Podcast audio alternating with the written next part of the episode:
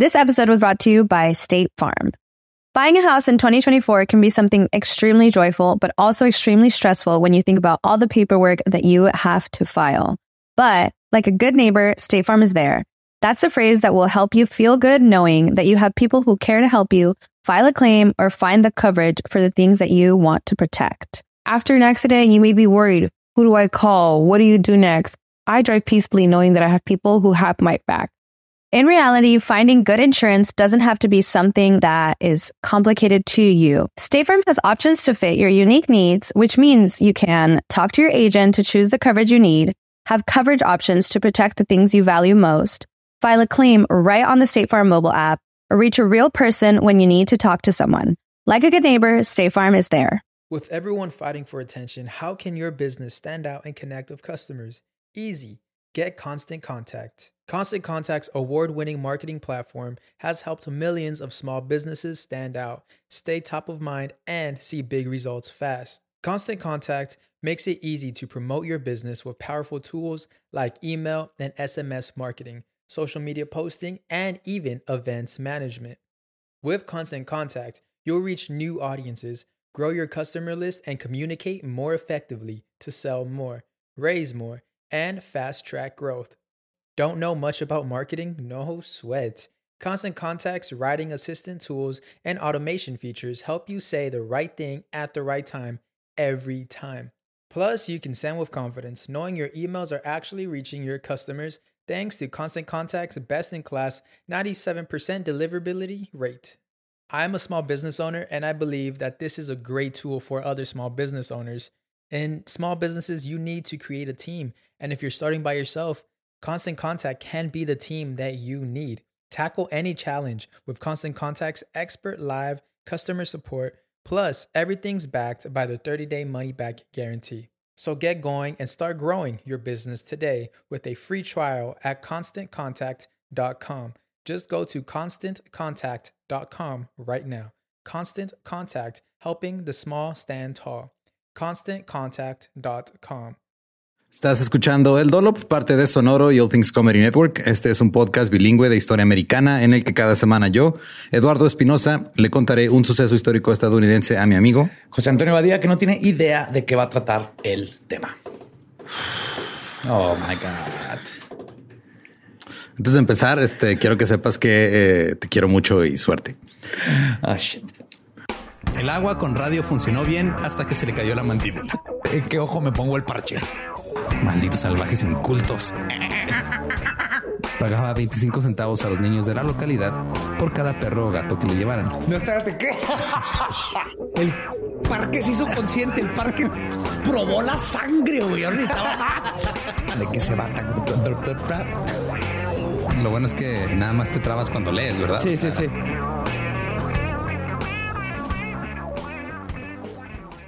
1849. Gideon Linscomb, eh, así como se escucha, Linscomb, como cum de un lince. Ajá.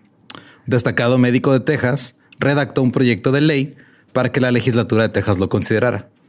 Lo llamó The Memorial. Envió 676 copias a políticos, periodistas, ciudadanos destacados y médicos de Texas.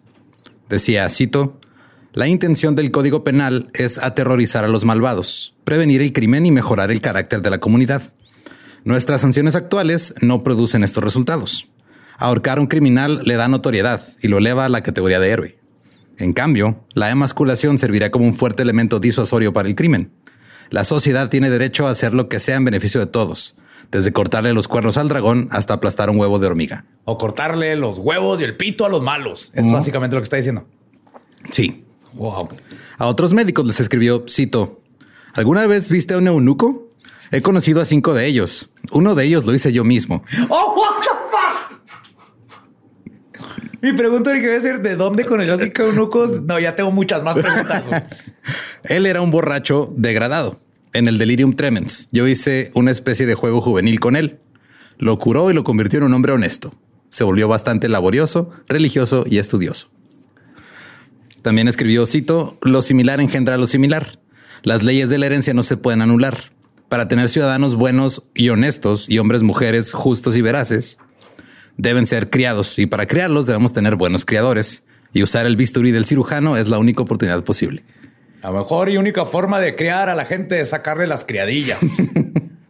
Soy Es doctor. que ya trae toda la crianza ahí, entonces Yes. se la quitas, le, le quitas la crianza. Pobre este vato todo borracho y cuando se le bajó la cruda no tenía huevos. Ajá. Y Su compa se los quitó. Y pues obviamente no sabemos si era su compa, pero era un doctor, güey. Él confió en el doctor y el doctor le quitó los huevos y ya con eso se volvió un hombre religioso. Claro, claro. Le, le rezas a Dios y desaparecen tus huevos de un día para otro. El proyecto de ley del doctor Linscomb se publicó en la mayoría de los periódicos de Texas y se discutió ampliamente, pero no fue tomado en serio. Fue rechazado y se convirtió en un tema de broma entre la gente. Uh, ah, ya, listo, qué chido. Creí que. Y bueno, eso fue se- todo por hoy. Este, muchas gracias por escuchar el Dolop. La gente tuvo sentido común y no pasó nada de esto. Ah, no, espérate, me faltan 13 páginas. Eh, molesto, el doctor Linscomb le escribió a un editor que tal vez la prensa necesitaba ser castrada. Au, ¿Qué pedo con este güey? Tiene issues. Ahora, 32 años después, en mayo de 1881, el doctor William Goodell, profesor de ginecología clínica, leyó un artículo ante la Sociedad Médica de Pensilvania. Cito, los ovarios se han extirpado con éxito debido a una serie de trastornos de la vida menstrual. Tumores fibroides, infecciones pélvicas crónicas, lesiones que, lesiones que congestionan la, la menstruación, etc. A esta lista no cabe duda que deben agregarse algunas formas de locura. La relación que guarda la locura con la menstruación es a menudo muy estrecha. Tan estrecha que debería definirse como locura ovárica. ¡A la p- En el intervalo entre los flujos mensuales, la paciente puede estar completamente cuerda o al menos bastante controlable. En primer lugar, una mujer loca no es más miembro de la sociedad que un criminal. En segundo lugar, su muerte es siempre un alivio para sus amigos más queridos. En tercer lugar, incluso en el caso de que se recupere de su enfermedad mental, es probable que transmita su locura a sus hijos y a los hijos de sus hijos durante muchas generaciones. Y Por- he visto a mi esposa, ahí estoy, y le, le- quita lo loca, pero luego sigue enojada porque no limpié el plato y le está muy mal. Y ya cuando se muera va a estar bien contento.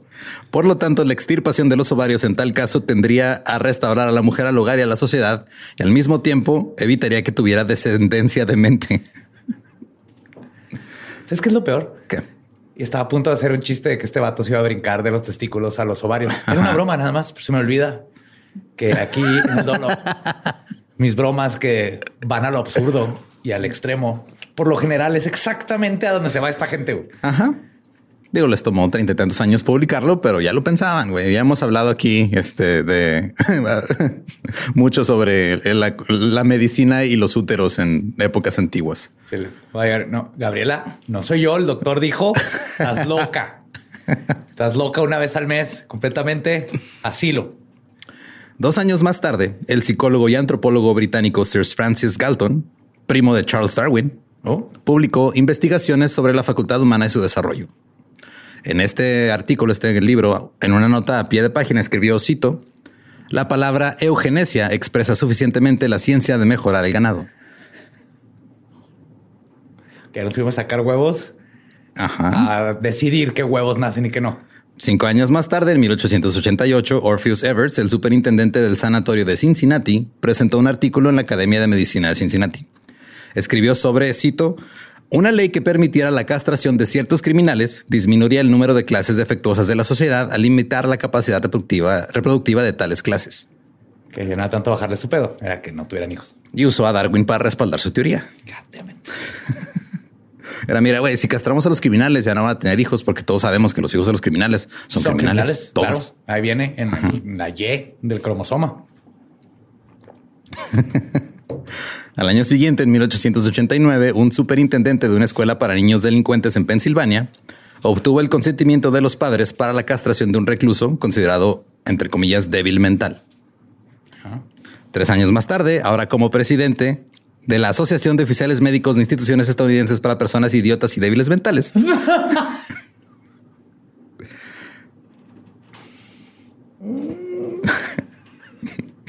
Es una organización gubernamental. es la Asociación de Oficiales Médicos de Instituciones Estadounidenses para Personas Idiotas y Débiles Mentales. Yes. Sí. Era un órgano gubernamental. Wow. Wow. The Association of Medical Officers of American Institutions for Idiotic and Feeble-Minded Persons. Este hombre escribió, cito, el censo de 1890 apunta inequívocamente a un aumento constante en la proporción de idiotas e imbéciles en la población general. Eso no ha cambiado. Podemos estar de acuerdo. Ve lo que hacemos nosotros. Podremos ser profesionales, pero no se nos quita lo idiota. Pero es un censo, güey. O sea, el censo no debe tener ese tipo de indicadores. ¿Cómo, Este de imbécil. ¿Cuántos hijos tiene? Cuatro. ¿Y qué tal? ¿Tan, tan pendejones? Pues en promedio, más o menos. Como dos de los cuatro. Sí. Que así se toma la leche directo del frasco. Sí. Sí, sí, sí. Hay una epidemia, no sé si sabía, Ay, güey. de idiotas.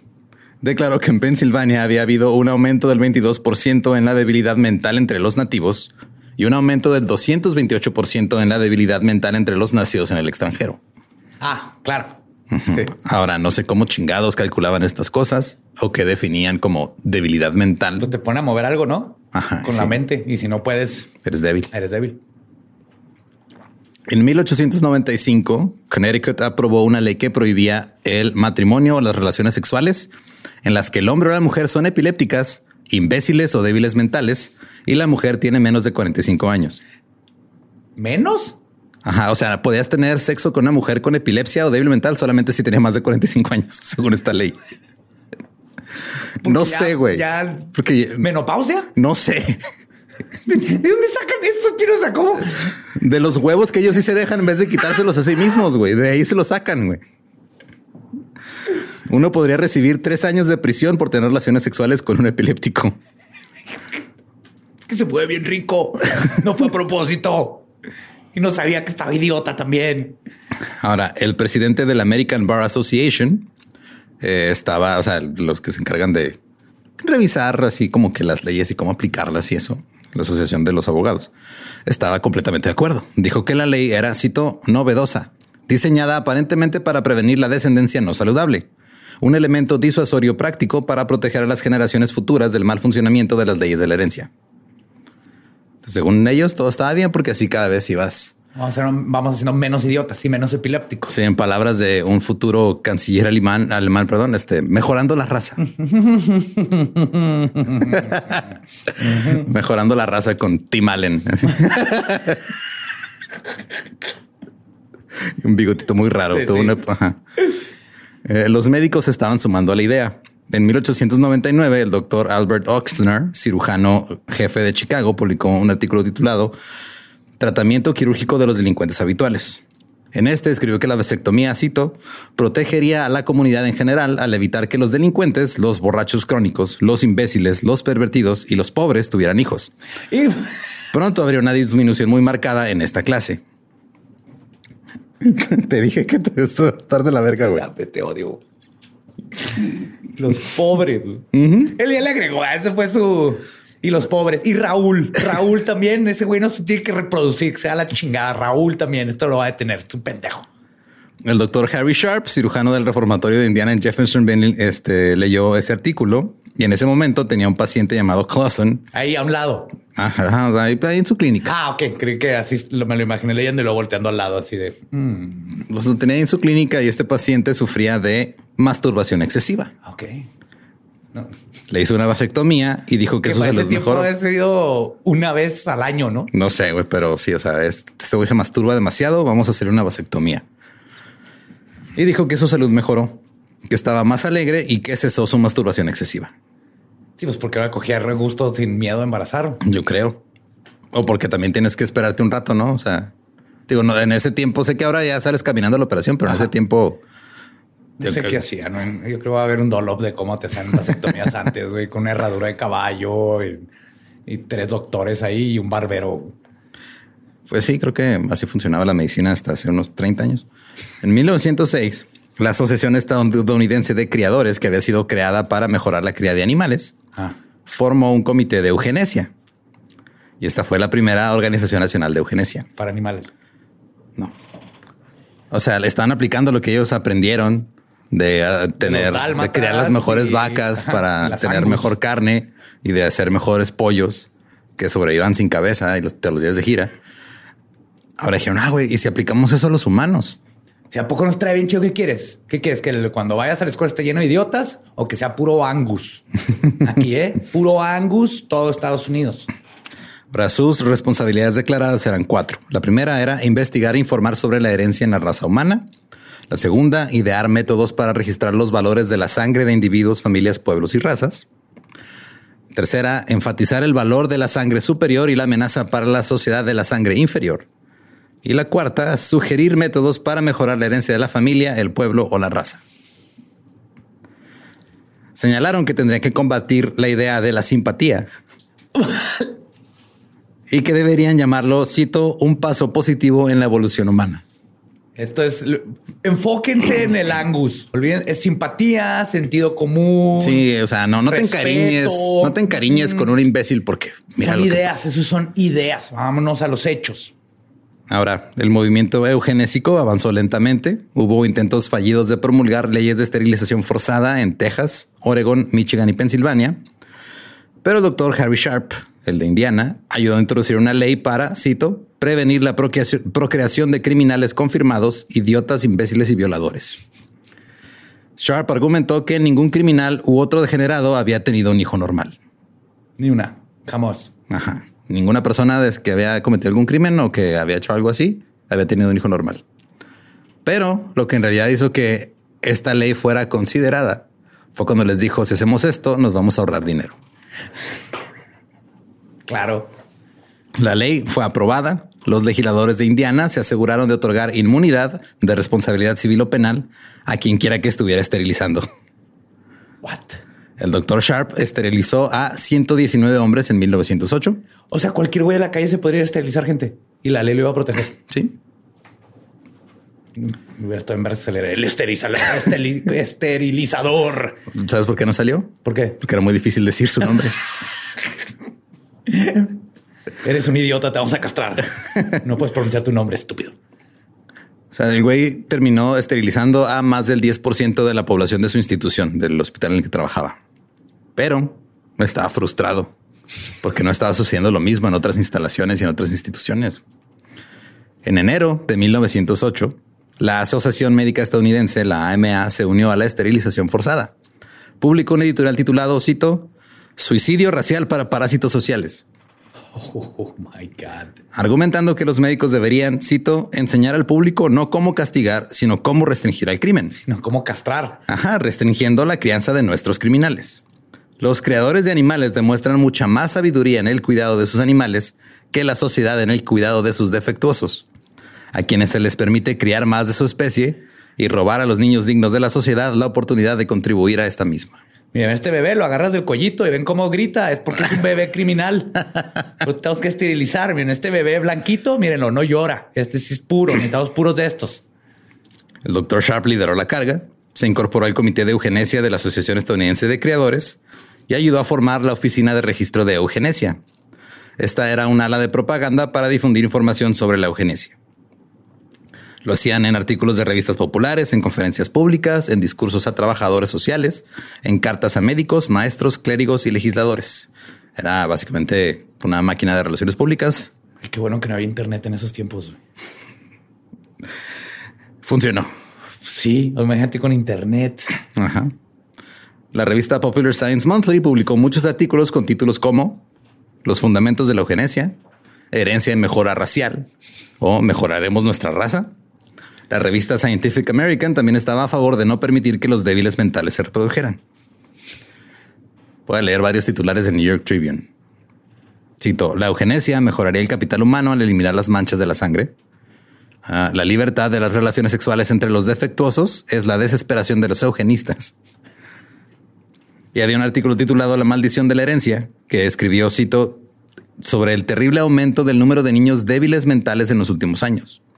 Las madres débiles mentales son el doble de prolíficas que las mujeres normales. La única solución es anular el sexo de todas las personas débiles mentales para evitar que se reproduzcan. En todos lados se te caen las galletas y de repente llegan seis madres débiles mentales y ya no los puedes sacar de la casa. No, y se quedan ahí. Una plaga. Y salen más este, débiles mentales y luego qué hacemos? Y luego empiezan a menstruar y se vuelven locas y se ponen a comer nieve todas ahí en conjunto y no, no, no, no, no, hay que... ¿Qué, quieren que hagamos? ¿Que los tratemos como personas? Mm, mm, mm, otros artículos se titulaban Mejorando la raza con Tim Allen. Eh. y la nueva aristocracia será pura sangre humana. O sea, pura sangre así de... Bueno, sí, esa madre. Sí. El movimiento eugenésico estadounidense recibió una gran cantidad de fondos de varias fundaciones corporativas, incluidas la institución Carnegie, la Fundación Rockefeller y la fortuna del ferrocarril de Harriman, que era Union Pacific Railroad. Y Nazis Inc. Ah, no, ahorita llegaremos a eso. Oh my God. Muchas personas notables de la época estaban a bordo. Alexander Graham Bell What? escribió sobre, cito, el fino arte de la reproducción selectiva bajo manos expertas como un factor en el desarrollo humano. Cabrón, ponte a pinches desarrollar el teléfono, güey, cállate a la verga con tus cosas. John Harvey Kellogg Ah, claro, él no me lo sorprende. ajá, ayudó a fundar la Fundación para el Mejoramiento de la Raza. Les daba cereal gratis, supongo. Sí, vamos a, vamos a darle comer a los idiotas, a que no se masturben. Los eugenistas organizaron competencias. Uno era el Better Babies Contest, concurso para mejores bebés. Otro era el Fitter Families for Future Firesides. O el Familias más saludables para pláticas al lado de la fogata. Esos dos se hacían en ferias estatales. La, oficina del registro de eugenesia ofrecía orientación para organizar los concursos. Un organizador del primer concurso de Fair Families dijo, cito, mientras los jueces de ganado evalúan a las vacas en el pabellón, nosotros juzgamos a los Jones, a los Smith y a los Johnsons en el pabellón del ganado humano. Y obviamente nos damos cuenta que los Ramírez y los González pues se tienen que ir por la puerta de allá, ¿verdad? Decenas de miles de estadounidenses aprendieron, aprendieron sobre la eugenesia en estos concursos porque eran siempre muy bien publicitados, eran cubiertos por la prensa. Cualquier familia sana podía entrar respondiendo a un largo cuestionario sobre su historia eugenésica. Los jueces eran médicos, psicólogos, trabajadores sociales y trabajadores del campo de la eugenesia, que evaluaban la superioridad de cada miembro de la familia y descartaban a los que tenían defectos mentales, físicos y sociales. Luego se compilaban las puntuaciones individuales para llegar a la, cal- la calificación de la familia completa. Las puntuaciones finales de B plus o de B más o arriba, como calificación De escuela. de Ajá. escuela, se ganaban una medalla, que todas las medallas eran de bronce, que tenía inscrito Yeah, I have a goodly heritage. Esta es una cita del Salmo 16, versículo 6 de la Biblia del Rey James, que se traduce en español a En verdad mi herencia es hermosa para mí, según la versión en español. Entonces, están citando la Biblia. Claro que están citando la Biblia. Saber que es puro árabe y Medio Oriente es lo más irónico de todo. Ahora, se colocaron carteles en las ferias con mensajes como cito, algunas personas nacen para ser una carga para los demás. ¿Eres tú uno de ellos? Ven y averígualo. Cada 15 segundos, 100 dólares de su dinero van al cuidado de personas con mala herencia, como dementes, débiles mentales, delincuentes y otros defectuosos. ¿Hasta cuándo los estadounidenses vamos a ser tan cuidadosos con el pedigrí de nuestros cerdos, pollos y ganado y luego dejar la ascendencia de nuestros hijos al azar o al sentimiento ciego? También decían cosas como solo se debe sembrar semilla sana o te hacían las preguntas como ¿estás en condiciones de casarte? Porque tal vez, o sea, no porque ay, no estás listo, no tienes dinero, no tienes, no es. ¿Estás seguro que quieres reproducirte? Porque estás bien meco. güey. Como que traes ahí mucha melanina. ¿Quieres, ¿Quieres heredarle esa melanina a tu hijo? Puede ser peligroso. Te va a salir epiléptico. En 1917 se estrenó la película La cigüeña negra. Fue anunciada como una historia de amor eugenésica. Obtuvo distribución nacional y una gran campaña de promoción. La trama era sobre un médico que aconseja a una pareja eugénicamente dispareja que no tenga hijos.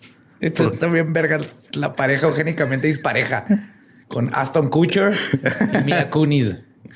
Eh, les dijo que no tuviera hijos porque era probable que fueran defectuosos. No le hacen caso. La mujer da luz a un niño defectuoso. Ella lo deja morir. Luego el niño muerto levita los brazos de Jesús. ¿De White Jesus? Ajá, el Jesús blanco. Esta película se proyectó en salas de cine en todo el país durante más de una década. What? Hasta hace 95 años todavía estaba en el cine, en cartelera. Esta película se basaba en un caso real en Chicago, no la parte nada del niño flotando con Jesús. Este, iba a preguntar? esa parte no. Un médico había permitido que un bebé defectuoso de una mujer muriera por falta de tratamiento. Sea, literal, nació No el niño y no lo quiso tratar y lo dejó morir. güey. Los tribunales dictaminaron que él estaba dentro de sus derechos profesionales para hacerlo. Ah, eso sí puede ser. El derecho a aborto, eso no. No. Ok. No solo eso, el médico se interpretó a sí mismo en la película. ¡No! ¿Quieres saber cuál era el eslogan publicitario para la película? Claro, claro, claro, por favor. El eslogan era mata a los defectuosos, salva a la nación y mira a la cigüeña negra. ¿No quería saber eso? Yo pregunté. Yo sé. Mi curiosidad me ganó, como siempre. Mal, José Antonio, mal. Ok. La Oficina de Registro de Eugenesia también tenía una ley modelo de esterilización para facilitar a los legisladores la redacción de los proyectos de ley. Ya les daban como una plantilla así de, ah, mira, güey, tú nomás, mira, ahí está la ley, tú nomás. Fírmale. Métele tu, decir de tu nombre y ahí está, te lo mandas y ya la firman. Ahora, los socialmente inadecuados, según esta, esta plantilla, incluían débiles mentales, dementes, criminales, epilépticos, habitualmente borrachos, enfermos, ciegos, sordos, deformes y los dependientes. ¿Del beat? No, o O sea, sea, no- cualquier persona que dependa. de alguien más. Ajá. Era considerada defectuosa. O sea que esto básicamente significaba si, Si no estás trabajando. ah, si no estás trabajando después de los pinches 12 años o no sé cuándo, eras defectuoso y no merecías seguir reproduciéndote. En 1909, Washington, California y Connecticut aprobaron leyes de esterilización. La ley fue impugnada en Washington, pero el tribunal dictaminó por unanimidad que los procedimientos no eran considerados castigos crueles inusuales y que no eran más graves que la extracción de un diente. Esto sentó un precedente que se usaría durante décadas en todos los tribunales del país. La legislatura del estado de Washington lo abrió a más personas. Ahora los débiles mentales, los epilépticos, los dementes eh, estaban también junto con las personas moralmente degeneradas y, los gente- pervertidos sexuales. Pervertidos sexuales, gente que usa guaraches con calcetines. Y el Raúl, ese pinche Raúl, tiene que dejar de reproducirse. Me caga. Los estados de Nevada, Nueva Jersey e Io- eh, Iowa aprobaron leyes de esterilización en 1911. Iowa incorporó a los sifilíticos. La primera esterilización obligatoria en el estado se realizó en un hombre condenado por sodomía. En 1913, Iowa amplió esta ley para incluir a pervertidos morales y sexuales y personas enfermas y degeneradas. ¿Quién decidía esto? A quien se le El hinchó un pinche huevo. La tía. Yes. También permitía que las personas con sífilis y epilepsia se esterilizaran voluntariamente si querían casarse. Sí, o sea, no te dejaban casarte si tienes epilepsia o sífilis a menos de que te esterilizaras voluntariamente. Ya me esterilicé, mi amor. No pasa nada. ya no te puedo contagiar el sífilis. Todo va a estar bien. Así no funciona el sífilis, pero todavía no lo descubrieron. Ya me di cuenta. Ya, ya hemos hablado del sífilis en otro episodio. California no se andaba con rodeos cuando se trataba de esterilización. El estado terminaría llevando a cabo más del 80% de todos los casos en el país. Por ejemplo, Rhonda era una mujer de 26 años con tres hijos, era esquizofrénica y catatónica, estaba infectada con gonorrea y catalogada como imbécil con un coeficiente intelectual de 46. Ese era su diagnóstico médico. Su historial señalaba que, cito, se emborrachó, se fue de casa y se asoció con otros hombres. No, ¿cómo se le? Su esposo firmó la orden de esterilización tres días después de que la internaran en una institución psiquiátrica. Está el caso de Daphne, que fue internada en Sonoma a la, a la edad de 16 años, cuando sus padres descubrieron que tenía cuatro meses de embarazo y que tenía gonorrea. Sus padres solicitaron que fuera esterilizada tras su ingreso al hospital. El titular de la institución de Sonoma también le escribió a un tal señor Romero, padre de Juan Romero, quien era un menor de edad que estaba en la escuela de industria de Preston quería que el señor Romero consider- co- considerara o consintiera más bien en la esterilización de su hijo. Cito, para que nunca pueda reproducirse su especie, porque sabemos por experiencia que los individuos de su mentalidad nunca deberían tener descendencia. La carta también decía que el hermano menor de Juan, Pablo Romero, debería ser esterilizado. El hermano mayor de Juan, Javier, ya había sido esterilizado. Cito, tener tres niños en una familia que terminaron en centros correccionales era evidencia de que existe un hilo hereditario y que cualquier nieto que nazca de estos niños sin duda será defectuoso. Si esos nombres en español están causando problemas, hay que esterilizarlos. Sí, obviamente el señor Romero se quejó con un oficial de salud estatal. Y el oficial escribió, cito, el señor Romero es por supuesto un español ignorante y poco inteligente, y es imposible convencerlo del valor de la operación de esterilización, ya sea para la protección de su hijo o para la de la sociedad. Esperemos que no le cause muchos problemas si se ve la necesidad de realizar la operación sin su consentimiento para poder en libertad, eh, poder poner en libertad condicional a Juan. Y seis meses después, Juan fue esterilizado. Oh para ayudar a probar la ley en Kansas, un médico le escribió a un colega. Le dijo, mira, güey, esto fue así tal cual lo que dijo. Para asegurar la esterilización para su estado, tendrá que salir y apresurarse. Su legislador probablemente nunca haya escuchado de, esto, así que cuéntele la historia de Blind Bill o Bill el Ciego. Un hijo ilegítimo de una familia degenerada que vivía en un asilo para pobres del condado, se volvió cada vez más bestial y durante muchos años estuvo encerrado en una casa especial con un piso enrejado que podría lavarse como la jaula de un animal. La familia de Blind Bill había aportado su cuota de pauperismo y criminales, como era de esperar, y él sería un candidato perfecto para la esterilización. O sea, básicamente le dijeron, mira, güey, si te la hacen de pedo con la ley, tú cuéntales la historia a este güey, van a decir, ah, lo tenemos ahí viendo como hámster, corre en su ruedita y toma su agüita y todo, pero si se reproduce, vamos a tener muchos hámsters. ¿Sabes cuántos hijos tienen los hámsters? Tenemos la teoría de que Bill también va a tener mínimo una docena de niños. Muchos estudios mostraron un estrecho vínculo entre la pobreza, el aislamiento rural y la debilidad mental. Entonces decían, ah, claro, o sea, los pobres que vienen allá están, son débiles mentales. Un estudio de salud mental en Carolina del Norte informó, cito, las comunidades rurales dispersas en tierras marginales pobres, con bajos estándares de vida y bajos niveles de desarrollo cultural e intelectual, muestran altas frecuencias de aparente deficiencia mental. Otro estudio sobre enfermedades mentales, deficiencia mental y epilepsia encontró que la mayoría había recibido algún tipo de asistencia financiera del Estado. En todo el país, los profesionales de la salud y el bienestar empezaron a abogar por la esterilización porque iba a ahorrarles dinero. Ya salió el testículo del escroto. Ahí está. El doctor Clovis Pierce de Carolina del Sur se negó a brindar servicios de obstetricia y ginecología a mujeres pobres que recibían asistencia social, a menos que las mujeres dieran su consentimiento para la esterilización durante el parto. Oh, fuck. Imagínate que llegas ahí de emergencia porque ya, este, estás coronando y te dicen, no, no te voy a atender a menos de que... Sale el bebé y, y cierro. Y cierro la fábrica. En lugar de no recibir atención médica, la mitad de las madres de asistencia social que dieron a luz en su condado recibieron esterilizaciones. Una mujer esterilizada por Pierce testificó que le dijo que, cito, trabajé duro para pagar mis impuestos y estaba estoy cansado de que la gente acuda a mí para tener bebés que tiene que mantener con el dinero de mis impuestos. ¿Sí? ¿Todo bien? ¡Hija! ¡Wow! Carolina del Norte también estaba interesada en una ley de esterilización. El caso de Mary Brewer, por ejemplo, ella se mantenía a sí misma, a sus padres y a sus once hermanos desde los 10 años. Trabajaba en una fábrica de calcetería, trabajó en una fábrica de cigarrillos y una de tejidos. Dejó el trabajo después de casarse y cinco hijos la obligaron a quedarse en casa. Cuando llegó la Gran Depresión, la familia necesitaba que Mary regresara a trabajar, pero no pudo encontrar trabajo. El superintendente de Bienestar Público escribió, cito, cuando alcanzan ese estado de debilidad mental rara vez son autosuficientes, y por lo general se ganan la vida mendigando. ¿Qué demonios es debilidad mental? Lo que quieran que sea, güey. Entonces lo que hicieron, en lugar de darle trabajo, pues la esterilizaron.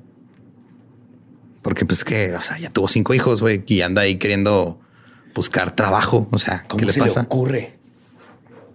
Carolina del Norte tenía una junta eugenésica que investigaba a las familias que recibían asistencia social Preguntaban solo sobre sus recursos económicos, el tipo de trabajo que hacían y cuánto ganaban. La Junta dijo que el Estado tenía un interés financiero en la esterilización. De los sugeridos para ser esterilizados, la mayoría eran agricultores.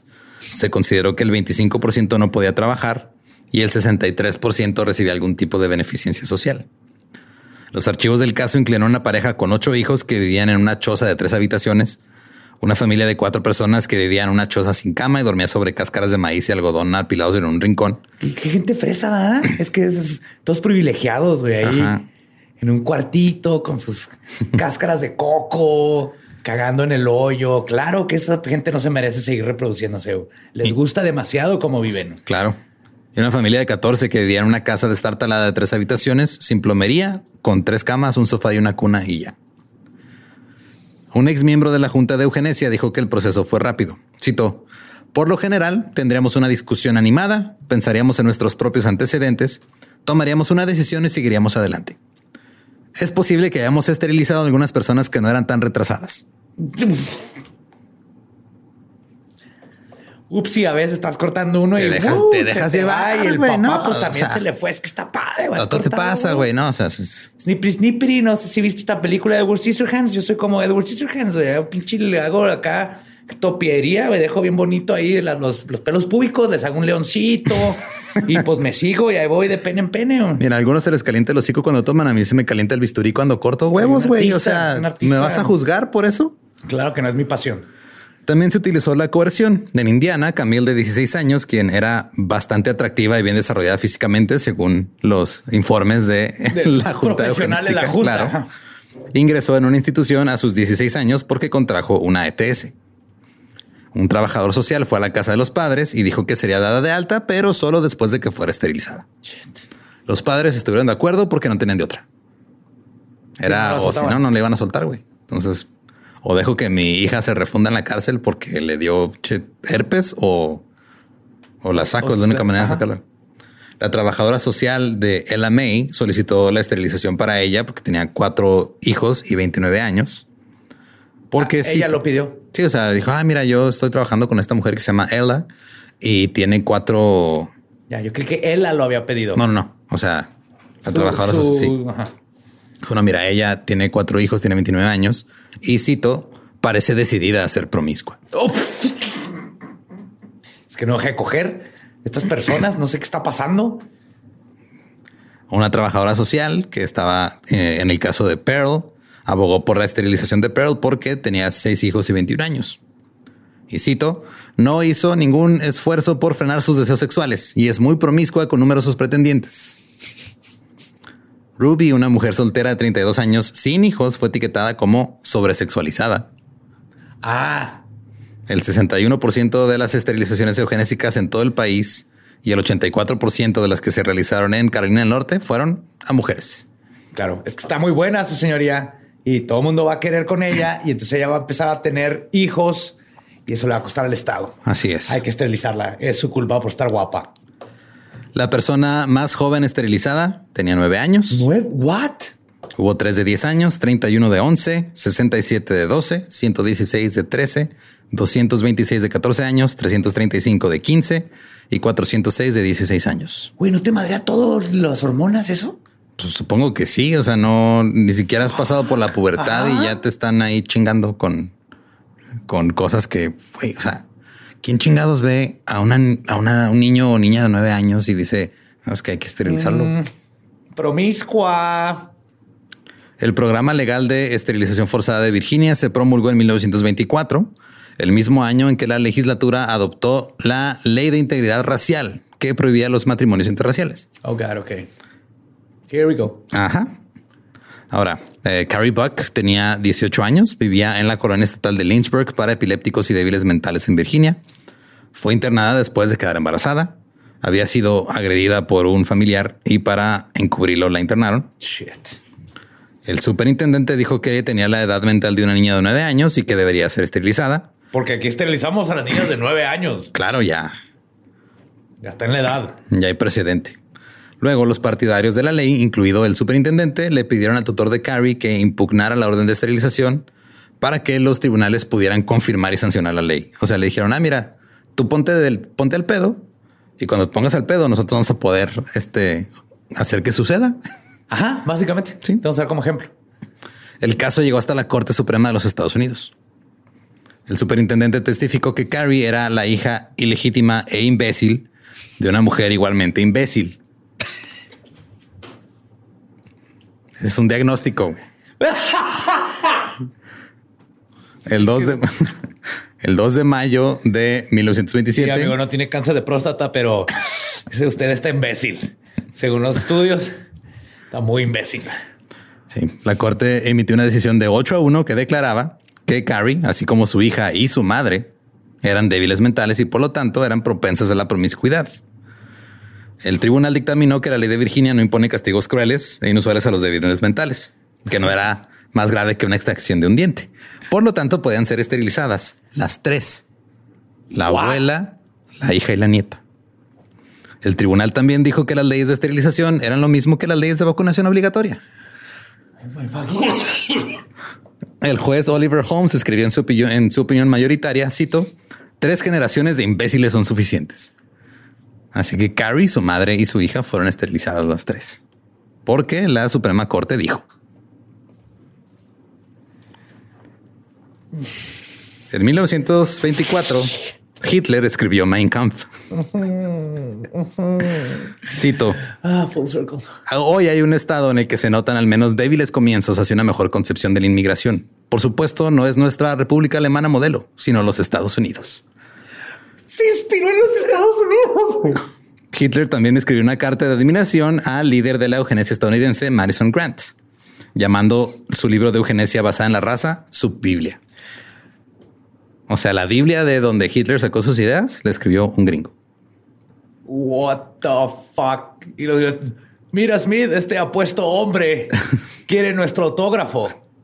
Se ve que todo va a salir bien.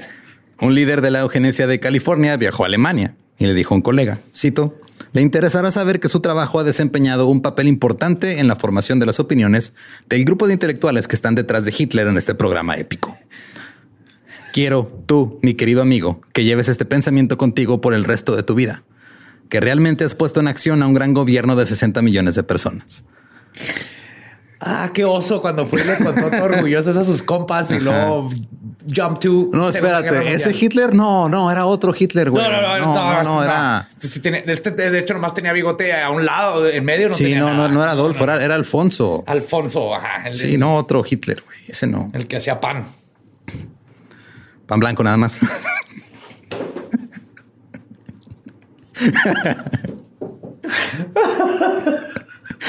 El Comité de Exhibiciones Científicas de la Asociación de Salud Pública invitó al gobierno alemán a tener una exhibición de su programa de eugenesia. Se llevó a cabo en Pasadena, California. Una parte de la exhibición mostraba una caricatura de un hombre negro que decía, cito, si este hombre hubiera sido esterilizado, entonces no habrían nacido 12 niños con enfermedades hereditarias, anomalías sociales, físicas y mentales. Ah, esa, esa caricatura de Bugs Bunny es la más creepy de todas. La exhibición de eugenesia alemana fue tan popular que se prolongó de un mes a dos debido a la gran publicidad en los medios y la demanda popular. Luego se fue de gira. En Portland, Oregon, 40 mil personas acudieron en masa a ver esta exhibición. En 1936, el experto en eugenesia estadounidense Harry Laughlin fue invitado a Alemania para recibir un doctorado honoris causa por su trabajo en la ciencia de la limpieza racial. Mira, este güey ha cortado más huevos que todos ustedes idiotas juntos. Señor, se merece. Usted es doctor de cortar huevos y ovarios. Doctor. Gracias, me ha costado mucho este honor. Por mis huevos y por los que he cortado estoy aquí. Lamentablemente Harry no pudo asistir por falta de fondos, así que recogió su premio en el Instituto Rockefeller. Se lo mostró a sus colegas diciendo que, cito, sentía que simbolizaba el entendimiento común de los científicos alemanes y estadounidenses sobre la naturaleza de la eugenesia. Ahora, después de la guerra, la opinión pública hacia la eugenesia y los programas de esterilización se volvió más negativa a la luz de la conexión con las políticas genocidas de la Alemania nazi. No envejeció bien, ¿verdad? Todos esos No. premios, güey. Ya, voy a quitar. María, ¿puedes quitar ese diploma de mi pared, por favor? Sí. La gente que viene al consultorio se está asustando. Mira, mejor quita ese y ahora sí pon la foto de mi hijo. Ya no me queda de otra más que colgarla. Entonces, ponla, no, no pasa nada. Todos los estados con leyes eugenésicas comenzaron a retractarlas poco a poco hasta que fueron completamente retiradas. No es cierto. Esto es el Dolop y aquí no existen los finales felices. El estado de Iowa creó una junta estatal de eugenesia en 1946. 46. Se reunía trimestralmente. Presentarían los nombres de todas las personas que vivían en el estado que se sabía que eran débiles mentales, dementes, sifilíticos, delincuentes habituales, degenerados morales o pervertidos sexuales. O gente que usa guaraches con calcetín. Eso es hasta la fecha. Todavía hay. Todavía estamos sufriendo de esos tiempos. Las esterilizaciones forzadas continuarían en Iowa hasta 1963. En el año del amor, ¿habían hippies? Ajá, güey. Y todavía estaban con este pedo. Ajá.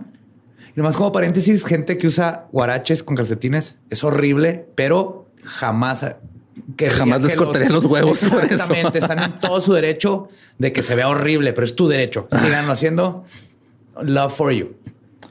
Ahora sí las cosas estaban cambiando. La gente comenzó lentamente a darse cuenta de que esto era monstruoso En los 60 en los 60. California lentamente terminó con sus esterilizaciones. Se fue esas de Are we the baddies? ¿Crees que está mal lo que estamos Somos los malos. ¿Que, Mira, acabamos de, que- que no acabamos de madrear unos güeyes que están haciendo exactamente lo mismo? pero es que Es igual, es lo mismo, no es lo mismo porque lo estamos haciendo nosotros. Ellos estaban mal. ¿verdad? Nosotros sí lo pensamos bien. Ajá, sí, pues que están idiotas. Lo Sí, pensamos también que lo pensamos antes que ellos. Exactamente. ¿eh? Ahí hay pruebas. Es como quitar un diente. El número de esterilizaciones forzadas se redujo en California de 255 en 1951 a 51 en, en 1952 y para mediados de la década ya eran menos de 20. Pero sigue habiendo. Sí, no, no voy a decir, ah, qué bueno. La Asociación Médica Estadounidense, que había respaldado firmemente la esterilización forzada, escribió un informe en 1960 que estas leyes de esterilización, cito, La cagamos. sí, pero no podemos decirlo así, tenemos que decirlo con palabras de este, Asociación Médica Estadounidense. Es- se, se habían adoptado con tal rapidez que hoy muchas personas se cuestionan si esta rápida aceptación fue sabia desde el punto de vista científico o legal. Wow. Wow. Pero esto no había terminado. En marzo del 68, en Carolina del Norte, la Junta de Eugenesia del Estado, que todavía existía, esterilizó a una niña de 14 años que un trabajador del, del condado concluyó que era promiscua y débil mental. Montana revisó su ley de esterilización en 1969, el mismo año que el hombre llegara a la luna con ayuda de eh, científicos alemanes reclutados de la Alemania nazi, por cierto.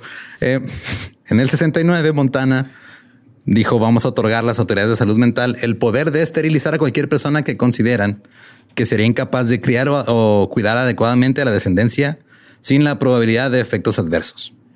O sea, no la revisaron para deshacerse de ella, la revisaron para Para ponerla, para al implementarla. mundo. Sí. Sí. Oh, fucking yucky. En 1975, Utah aprobó una ley que exige que los tribunales, al considerar esterilizar o no a alguien, determinen si la persona, cito, podría cuidar y proveer adecuadamente para un niño. Los nativos americanos acusaron al Servicio de Salud Indígena de esterilizar al menos el 25% de las mujeres nativas que tenían entre 15 y 44 años en la década de los 70. Aquí es lo mismo en México. En el 72, una joven nativa le pidió a un médico de Los Ángeles un trasplante de útero, porque ella y su esposo querían formar una familia. Un médico del servicio de salud le había hecho una histerectomía a la mujer y le había dicho que podía reemplazar su matriz cuando quisiera. Oh my God. Dos niñas de 15 años de la tribu Cheyenne fueron sometidas a, apendi- eh, a apendectomías Ajá. y las aprovecharon ahí para pues, No. esterilizarlas. Se estima que 3.406 mujeres nativas fueron esterilizadas. En 1968, la Suprema Corte de Nebraska confirmó la esterilización, la esterilización forzada, pero al año siguiente la legislatura estatal derogó estas leyes. En el 72, la Corte de Apelaciones de Oregon también confirmó la esterilización forzada. Cuatro años después, en el 76, la de Carolina del Norte confirmó la constitucionalidad de la ley de esterilización del Estado. Ahorita está Eric Foreman, güey, pasando los mejores años de su vida en Wisconsin. en Wisconsin y están pasando todavía estas leyes. Ajá. La decisión de la mayoría afirmó, cito, el derecho a procrear no es absoluto, Güey, what? pero es vulnerable a cierto grado de regulación estatal. Y el interés del niño por nacer es suficiente para justificar la esterilización de un, de un individuo retrasado. En 1979, California derogó su ley de esterilización.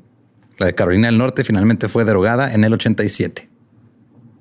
87, ya existía Depeche Mode. Ya vivíamos nosotros, güey. Oh my God, yo hasta en primaria. güey. Ajá, yo tenía un año. En el 2013, Carolina del Norte aprobó 10 millones de dólares en compensación para las víctimas de la eugenesia. Virginia hizo lo mismo. Esos son los únicos dos estados que han indemnizado a las víctimas.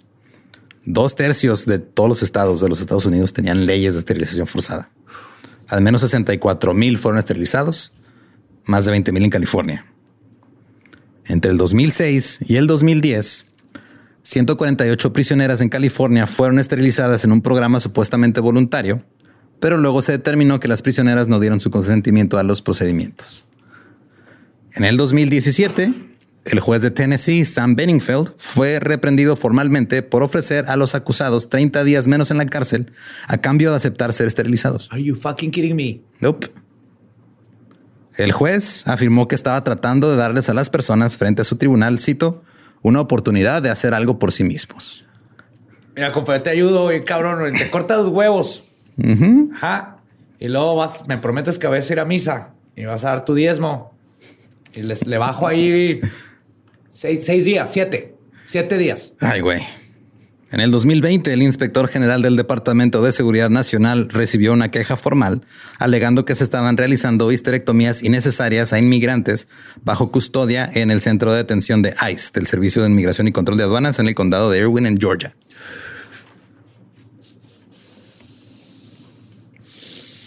¿Todo bien? No, no está nada bien, Espinosa, no está nada bien. ya te brincaste demasiado tiempo. Por lo general, en el dolo se acaba, se acaba. Ah, esos fueron los 40. eran los 1800. Estuve en culero. Qué bueno que como especie ya aprendimos. Pues aprendimos que esa no era la mejor manera de hacer las cosas. Ya estamos en tiempo real. Pues mira, esa es la historia hasta ahorita de la eugenesia. No sabemos qué va a pasar después, pero no, y como ahorita está en la de moda en las en la corte, en la Suprema Corte de Estados Unidos, regresar a las tradiciones de antes. Ajá. No sabemos qué va a pasar. Qué, qué, qué irónico es el. Nosotros podemos decir que tú no puedes tener un bebé, pero tú no puedes decidir que tú no puedes tener un bebé. Así es. Y pues si quieren escuchar este episodio en inglés, es el episodio 266 de The Dollop, Eugenics. Eh, recuerden que nos pueden seguir en todos lados como arroba el Dolop. A mí me encuentran como arroba ningún Eduardo. A mí me encuentran como el Badiablo. Hey, bueno, USA did it first. Primero que los nazis. Hey, Carlos crédito. Eso es lo que aprendí hoy. USA. USA. Ustedes lo hicieron primero. Siéntanse orgullosos.